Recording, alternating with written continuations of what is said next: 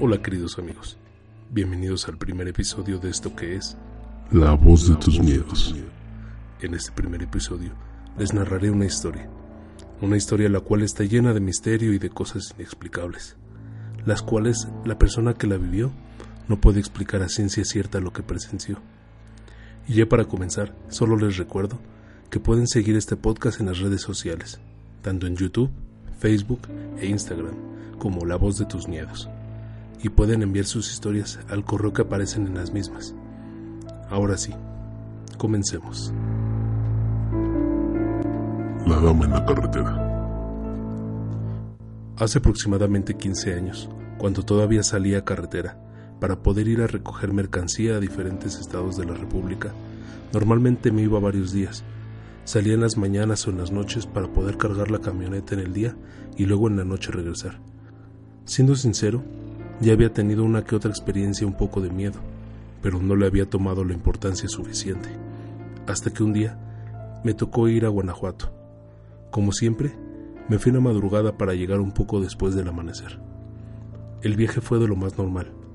Llegué a Guanajuato de lo más tranquilo. Recuerdo haber desayunado una rica pancita y después fui a casa de quienes me entregaban la mercancía. Cargamos un poco y luego los dejé en lo que me dormía un rato para descansar. Cuando desperté, ya habían acabado y me invitaron unas cervezas y a comer. El tiempo se me fue muy rápido y cuando me di cuenta ya eran las 7 de la noche. Ellos pensaban que me quedaría como lo había hecho ya varias veces, pero esta vez tenía que llegar a mi casa. Así que decidí irme. Como eso de las 12.30 de la madrugada, estaba más o menos por la carretera que va de Guadalajara a Atlacomulco, cuando, no sé si fue por las copas que me había tomado, pero a lo lejos vi una joven que estaba en la carretera a la orilla, como esperando algo o a alguien, pero con cara de preocupación. Así que como buen caballero, me orillé y pregunté que si vivía por ahí o si necesitaba ayuda. De inmediato noté que era muy bella, y con una dulce voz me dijo que se había perdido y que solamente necesitaba llegar al siguiente pueblo, que seguro ahí encontraría a alguien conocido que la llevara a su casa. Así que la invité a subir y ella aceptó. En el transcurso, el cual fue aproximadamente de media hora, no habló mucho. Cuando le hacía preguntas, solo respondía con palabras cortas. Justo antes de llegar, me empezó a decir que era un gusto haberme encontrado y que definitivamente le gustaría volverme a ver y que ella sabía que yo volvería a ir por ese rumbo, con lo cual me emocioné y le dije que sí. Un par de minutos después me señaló un lugar, una esquina un poco iluminada. Me dijo que si la podía dejar en ese lugar, a lo que accedí. Al bajar, me dijo que ella se ocuparía de que nos volviéramos a encontrar. Entonces solo me despedí y acto seguido arranqué. Al voltear al retrovisor ya no estaba lo cual en su momento no me pareció extraño, así que seguí mi camino. Pasaron poco más de dos semanas y ya había acelerado todo para poder ir de nuevo a Guanajuato, ya que en ese entonces no había podido dejar de pensar en ella. Pasaron poco más de dos semanas y ya había acelerado todo para poder ir de nuevo a Guanajuato, ya que en ese tiempo no había podido dejar de pensar en ella, solo que en esta ocasión había sido inevitable el llevar a mi pequeño hijo de apenas cinco años al viaje lo cual me preocupaba mucho. El viaje transcurrió normal, y sinceramente no creí volver a ver a la chica. Era imposible que ella supiera cuándo y a qué hora podía volver a pasar por aquella brecha. Esta vez sí me quedé dormido en Guanajuato, ya que no podía arriesgarme a quedarme dormido en el transcurso, y aproveché el día siguiente para llegar a pasear a mi hijo, descansar y partir en la noche para llegar temprano a la Ciudad de México. Y así la medianoche llegó y empezamos el recorrido. Conforme fueron pasando los minutos, mi hijo fue vencido por el sueño y se quedó profundamente dormido. Al acercarme más y más al lugar donde semanas atrás había conocido a aquella chica, se me llenaba el cuerpo con un escalofrío. Sabía que era imposible que ella estuviera ahí esperándome, pero algo me decía que ella había estado ahí y estaría de nuevo. No pasó mucho tiempo cuando casi llegué a ese lugar, cuando de repente empecé a ver a lo lejos una figura. Era ella, estaba seguro.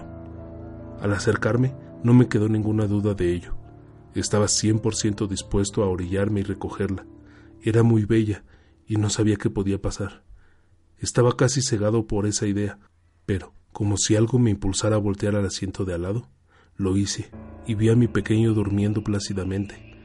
Y ahí me di cuenta que lo que estaba haciendo estaba mal.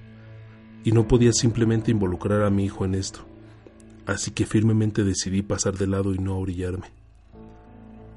Al pasar, volteé a ver en el espejo y no vi a nadie, lo que me pareció muy extraño.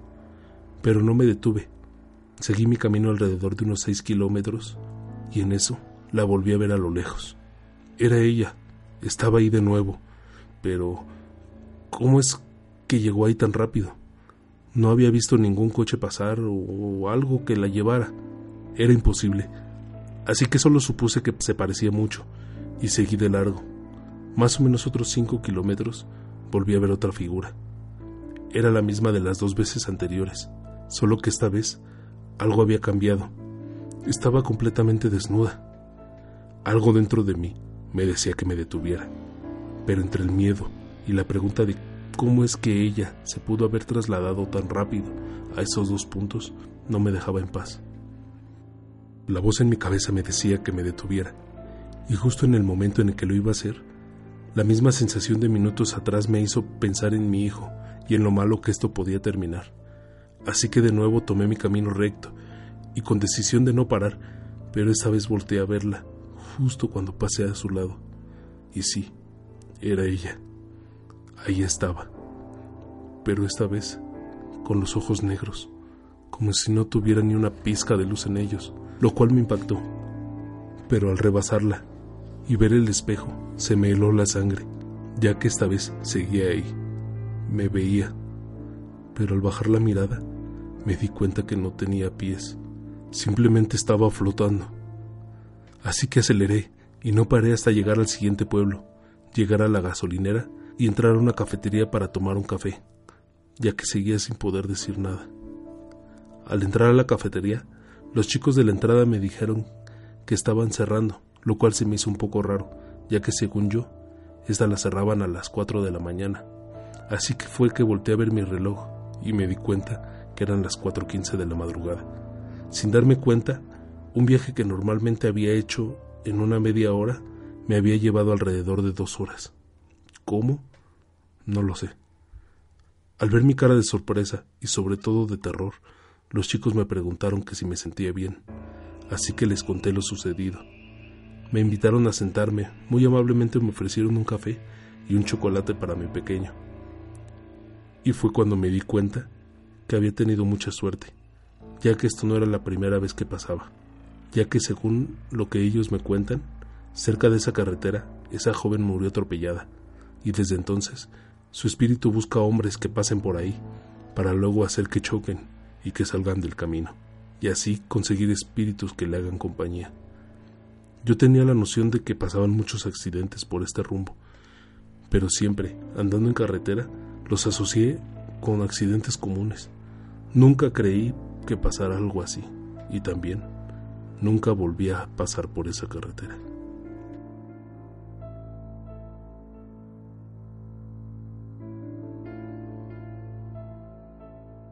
Y bueno, ¿qué les parece este primer episodio de muchos que tendremos aquí en La voz de tus miedos? Espero les haya gustado. Y antes de despedirme, les recuerdo que cada semana estaré subiendo un episodio nuevo. También no olviden seguirnos en nuestras redes sociales. Y para quien guste compartir sus historias, las puede enviar al correo voz.tusmiedos.gmail.com. Y ahora sí, me despido. Soy Alan Monroy y recuerden que aquí el terror lo hacemos realidad.